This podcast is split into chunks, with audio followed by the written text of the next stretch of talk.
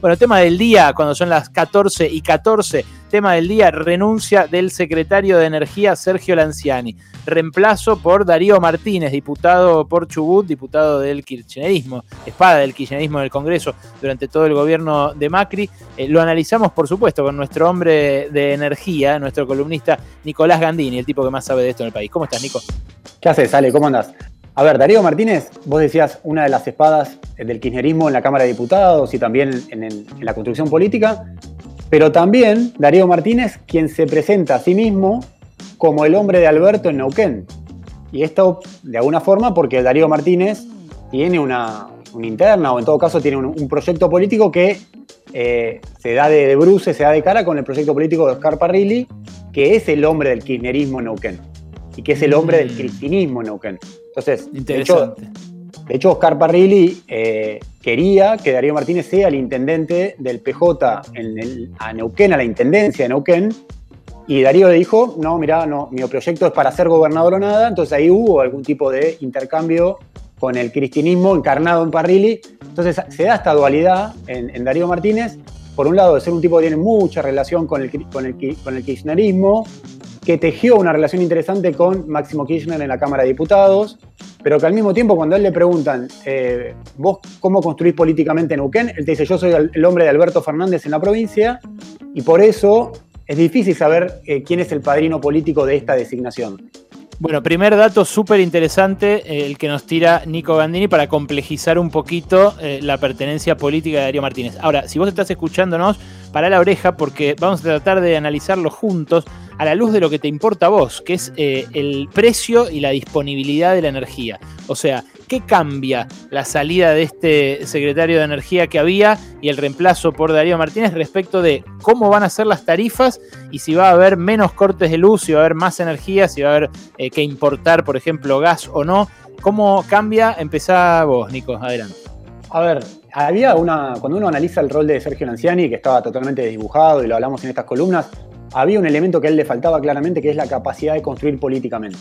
Al margen de, saber de un tema cuando uno se dedica a gestionar y tener cierta formación técnica, es muy importante cuál es tu capacidad de construcción, de capacidad de interacción con actores de la política, del sector del, ámbito social, de las empresas. Y Lanciani claramente esa, esa cuenta le daba muy mal.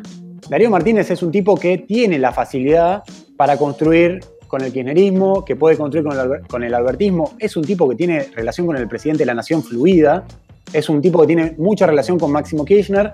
Y es un tipo, Ale, que tiene una aspiración de ser gobernador de la provincia de Neuquén. Ahora, si yo te pregunto a vos, si vos querés ser gobernador de Neuquén, ¿vos te podés llevar mal con la industria petrolera? Tu construcción política. No. no. Entonces, Primera, prácticamente, prácticamente un emirato, Neuquén. Eh, Exactamente, vos no podés llevarte mal con, los Techin de este mundo, con los Pan American de este mundo, con los IPF de este mundo. Entonces, si Darío Martínez, que tiene 45 años, tiene aspiraciones de crecer políticamente, él va a tener que tratar de generar una relación con la industria que sea beneficiosa o provechosa para ambos. De hecho, el discurso político de Darío Martínez, cuando, cuando habló de la ley de hidrocarburos que estaba trabajando el gobierno y demás, es tenemos que buscar alguna ecuación que le sirva a todos, a las empresas, a los consumidores, a la provincia. Bueno, ahí tenemos un punto entonces. Vos decís, si Darío Martínez quiere ser gobernador, se va a querer llevar bien con las petroleras. Esto lo, inclinaría, digamos, hacia el lado de que aumenten más las tarifas, o sea, que no se congelen como propone otro sector del gobierno, eh, también más, más enrolado con Cristina Kirchner, como por ejemplo el titular del Enargas, Federico Bernal, ¿no es cierto? Bueno, Federico Bernal, exactamente, que es el interventor del Enargas, que es el que tiene que controlar a todas las distribuidoras de gas, dijo hoy, Ale, en una entrevista con el cronista comercial, que las tarifas de gas estaban caras y seguramente que en una situación de crisis y pandemia, eh, y, en todo el mundo está pasando esto, pagar el gas, pagar la electricidad, pagar el resto de los servicios se hace muy difícil, pagar el agua se hace muy difícil. El punto es que como país, si vos querés de alguna forma garantizarte el acceso a energía, tenés que buscar algún esquema de precios y tarifas que permita que haya inversión. Entonces, por un lado, Darío Martínez, lo que, tiene, lo que él, como representante de la provincia de Neuquén, que es el mayor productor de, petróleo y gas de la Argentina, él diría, bueno, que haya tarifas competitivas o precios relativos de la energía más o menos competitivos para que haya inversión. Del otro lado, tiene una construcción política muy difícil de saldar, y habrá que ver cuán hábil es para saldar eso, de un sector de la política y de un sector del frente de todos que directamente aboga por el congelamiento de tarifas o que defiende ese... Todos estamos a favor, Ale, esto, esto hay que decirlo, es obvio. A todos nos gustaría que las tarifas de gas y electricidad y el resto de los servicios no suban. El punto es que cuando vos tenés una inflación del 50% eh, anual, si de alguna forma no va llevando las tarifas, al Estado se le van subsidios que después no puede pagar. Ese es el problema, digamos. Está clarísimo. Yo, eh, déjame agregarte la información que junté desde que se conoció la noticia hasta ahora, que bueno, fue un poquito tiempo, pero llegué a hablar con alguien del gobierno y me, me planteó un poco cómo se da esta discusión. Eh, yo estoy de acuerdo con vos en que sí, en un contexto de crisis como este, por supuesto lo ideal sería que no suba nada y que todo lo que se pudiera mantener congelado se mantuviera congelado. Ahora, en un libro que escribió Matías Culfas, eh, que eh, para mí es muy claro respecto, es, un balance autocrítico, muy honesto, muy sincero, pero que a él lo enfrentó, por ejemplo, con Axel Kisilov. Eh, el libro se llama Los tres kirchnerismos y, yo lo recomiendo mucho para entender este gobierno, para entender por qué dicen volvemos mejores y demás. ahí Matías Culfas es súper crítico y explica eh, por qué para él el kirchnerismo naufragó económicamente en la última gestión de Cristina por culpa de Julio Devido. Y no porque Julio Devido haya sido corrupto, que también eh, probablemente lo haya sido, esto lo, tiene que terminar de definir la justicia y demás, eh, sino por el esquema justamente de congelamiento tarifario indiscriminado que tanto criticaba, por ejemplo, Marcelo Sloto. Eh, acá desde este mismo micrófono eh, y que, eh, bueno, llevó a que en muchas casas de familias ricas o acomodadas se calentara la piscina con gas subsidiado por familias pobres o de clase media. Ese congelamiento, el congelamiento de debido, tenía varias, varias aristas negativas, pero te cito dos simplemente. Una es que eh, se derrochaba, se terminaba derrochando gas y electricidad por lo barato que estaba en comparación con otras cosas. Y esto es, por ejemplo, antiecológico. Y otra es eh, que eh, había que importar gas de afuera eh, justamente porque la gente lo consumía mucho, porque en relación a otros gastos estaba demasiado barato para las clases altas o para los ricos o para la clase media alta, y entonces esa importación le costaba eh, muchos dólares al Banco Central y forzaba a devaluar. Entonces fíjate vos cómo todo tiene que ver con todo. Eh, vos mantenés congelada la tarifa para clase media o media alta, como gobierno y a cambio de eso te ves forzado a devaluar y a que suban los precios para la clase media baja o para los pobres. Entonces estás haciendo eh, de Hood Robin en vez de Robin Hood, que es lo que pretendes hacer cuando dispones el congelamiento. A mí lo que me preocupa es que ese aprendizaje que había hecho Matías Culfas y que ahora venía eh, convirtiéndose en la propuesta suya de, por ejemplo, eh, que suban las tarifas para los sectores de más poder adquisitivo, que suban menos que la inflación para la clase media y que no suban nada para los pobres, o sea, que se mantenga ahí el congelamiento. bueno, me parece que esta noticia va en contra de ese aprendizaje. No sé si vos lo interpretás eh, igual eh, y si no lo interpretás igual, decime porque seguramente me va a enriquecer lo que digas. No, yo creo que tu interpretación, tu lectura es, tiene que ver con lo que está pasando en la realidad, o por lo menos con hechos que pasaron en estos nueve, ocho, nueve meses de gestión. Matías Culfas, desde el Ministerio de Desarrollo Productivo, venía diciendo puertas adentro del gobierno, y lo está diciendo desde enero, febrero, mucho antes de la pandemia, che, es necesario en algún punto dar la discusión política de que es necesario salir del congelamiento de tarifas porque aprendimos durante el congelamiento entre 2001 y 2015 que el congelamiento de tarifas es una política pública totalmente regresiva donde 4 de cada 4 o 5 pesos de cada 10 pesos de subsidio que gasta el Estado, es decir, el Estado pone 10 pesos al sector de energía, 4 o 5 son para subsidiar consumos de sectores medios, medios altos y altos, que podrían pagar una tarifa más cara, con lo cual lo que termina pasando es que con el IVA que paga la población cuando consumís un paquete de arroz o paquete de fideos, terminás pagando la energía de sectores medio altos y altos que pueden pagarla, que es lo que explicabas vos recién.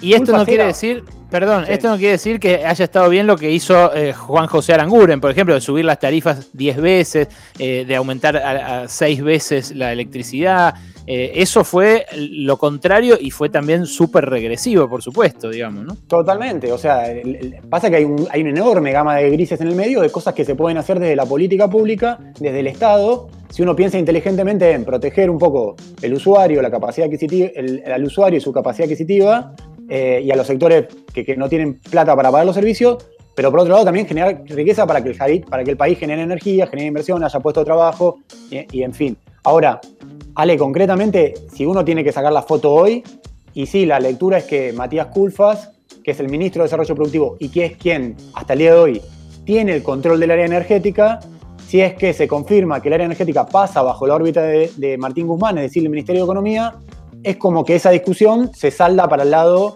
no sé si del devidismo, del cristianismo, pero por lo menos que lo corren a Culfas, que era un, interlocutor que decía algo bastante, de bastante sentido común y bastante pragmático, es, che, no podemos mentirle a la sociedad de que vamos a poder mantener un congelamiento tarifario eterno, cuando la realidad es que no se puede y tampoco es conveniente para el desarrollo de un país.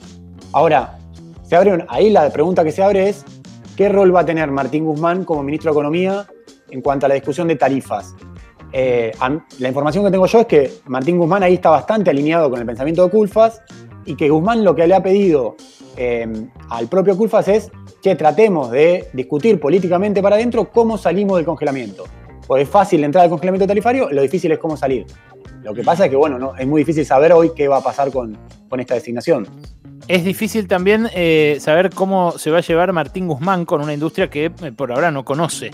Eh, Martín Guzmán va a tener a cargo, a mí me lo dieron por confirmado en los dos ministerios, me dieron por confirmado que la Secretaría de Energía pasa al Ministerio de Economía. Esto en una primera lectura muy simple es más poder para Guzmán, eh, porque salió bien de la negociación con los bonistas. Bueno, sí, en el juego del poder es eso. Pero en lo que le importa al que nos está escuchando, o a la que nos está escuchando, que es en, materia de, guita, de bolsillo, eh, para mí lo importante es lo que señalás vos. ¿Qué va a hacer Martín Guzmán ahora? Se va, a se va a plantar con la planilla Excel y va a decir, mira, no tengo guita para poner ese subsidio porque si congelan la tarifa eh, lo tengo que pagar yo con la plata que sale de los impuestos y esta plata no está porque Martín Guzmán en eso es bastante ortodoxo en lo fiscal, eh, más allá de ser discípulo de Stiglitz, digamos, tiene, tiene más parecido a, esa heterodoxia fiscalista de Daniel Heyman que, a una heterodoxia más gastadora como, no sé, la de Axel Kisilov.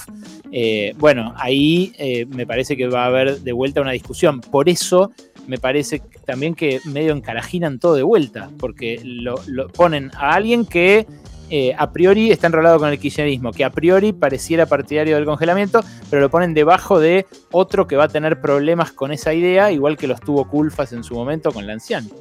Sí, de hecho, a ver, un dato color. Cuando hoy se conoce la renuncia de la anciana y la designación de Darío Martínez, el subsecretario de Hidrocarburos estaba discutiendo con las principales petroleras del país, en una reunión definitiva, estaba discutiendo cómo va a ser el programa de estímulo para que en la Argentina haya producción de gas y no nos quedemos sin gas como pasó a fines de la década pasada y a principios de, bueno, de, esta, de esta década que, terminó, digamos. Mm. Eh, hoy a la mañana estaba esa discusión y se da, esa, se, da el, nombramiento de Darío Martínez. ¿Qué va a pasar con ese plan de estímulo o con ese plan de incentivo a la inversión para que haya gas en el próximo invierno? ¿Se va a seguir adelante o por ahí, con la designación de Darío Martínez, esto mete un freno de mano, un stand-by y hay que rediscutir políticamente? ¿Por qué? Porque el cristianismo, digamos, encarnado en la figura de Federico Bernal, no estaba de acuerdo eh, con el programa, con la iniciativa que estaba llevando adelante eh, el área de, Matías Culfas. Eso sí hay que decirlo, por ahí no se escribió demasiado en los medios o por ahí la discusión no llegó a la superficie pública, pero Culfas tiene una visión política y él, eh, esto que vos explicabas de, en su libro, cómo él está en contra, en, términos eh, de implementación de política pública del congelamiento de tarifas, eh, la realidad es que en estos nueve meses la discusión la dio. Y muchas veces él dijo, muchachos, no podemos mantener un congelamiento eterno de tarifas sin de alguna forma dar alguna señal de inversión, porque nos vamos a quedar sin energía. Va a pasar lo mismo que pasó en el periodo de congelamiento entre 2001 y 2015, nos vamos a quedar sin gas, va a haber que importar gas, barcos de gas, gas de Bolivia, gasoil, y de alguna forma se te vas a tener, vas a, te vas a dar de vuelta, eh, vas a tropezar de vuelta con la piedra de la restricción externa, que es lo que siempre nos termina pasando. Esa discusión política culpa la dio. Y ahí quizás que le saquen energía es un costo que le está pagando por eso. Claro, vos decís que esa discusión Culfas la dio y perdió adentro, digamos. Y es una interpretación. Claro, bueno, ese eh, es lo que, por lo que pude recoger, es lo que interpretan también dentro del gobierno. Eh, en fin, va a haber que verlo caminar a Darío Martínez. Por supuesto, estamos tratando de contactarlo, de entrevistarlo, de conversar con él durante la tarde, antes de las 4. Eh, pero en todo caso, si no, lo iremos viendo también en, en sus acciones. Nico, ¿algo más que agregar sobre este cambiazo? ¿Algo más sobre algún otro tema que tengamos que estar alerta el fin de semana o en la semana? Brevemente sobre Darío Martínez. A ver, es, si, bien es cierto que por lo menos desde acá de Buenos Aires lo identificamos como un funcionario o un político que se identifica más en el universo kirchnerista, cuando hablas con fuentes de Neuquén que lo conocen bien, te dicen que es un tipo muy razonable, que tiene una formación política, pero que tiene sentido común. Con algún punto lo que estamos hablando de estos temas parecen técnicos, pero tienen bastante sentido común. Se pueden explicar bien si uno los explica a la sociedad y se entienden. Entonces, te dicen, ojo que Darío eh, tiene una construcción muy buena con, Máximo Kirchner, con algunos de los referentes de la Cámpora y con el kirchnerismo en general, pero no está identificado con eh, Federico Bernal con este dividismo energético, si querés llamarlo de alguna forma, es muy técnico, muy de nicho, pero eh, que, de alguna forma es como que también se puede trabajar desde otra lógica. Entonces quizás retoma la línea que estaba intentando de, llevar adelante Matías Culfas. de vuelta, el gran, la gran incógnita es cómo, en qué universo político se va, se va a ubicar él. Totalmente, Nico. Bueno, mil gracias por esto. Nos sitúa en las coordenadas del futuro, del futuro inmediato para la energía argentina y además nos habla de nuestro bolsillo, por supuesto, precio del gasoil, del gas, de la nafta, eh, de la luz eh, y todos sus derivados eh, van a depender de esta decisión que acaban de tomar. Te mando un abrazo grande y buen fin de semana, Nico. Gracias, Ale, un abrazo. Nico Gandini, nuestro columnista de energía, acá han pasado cosas.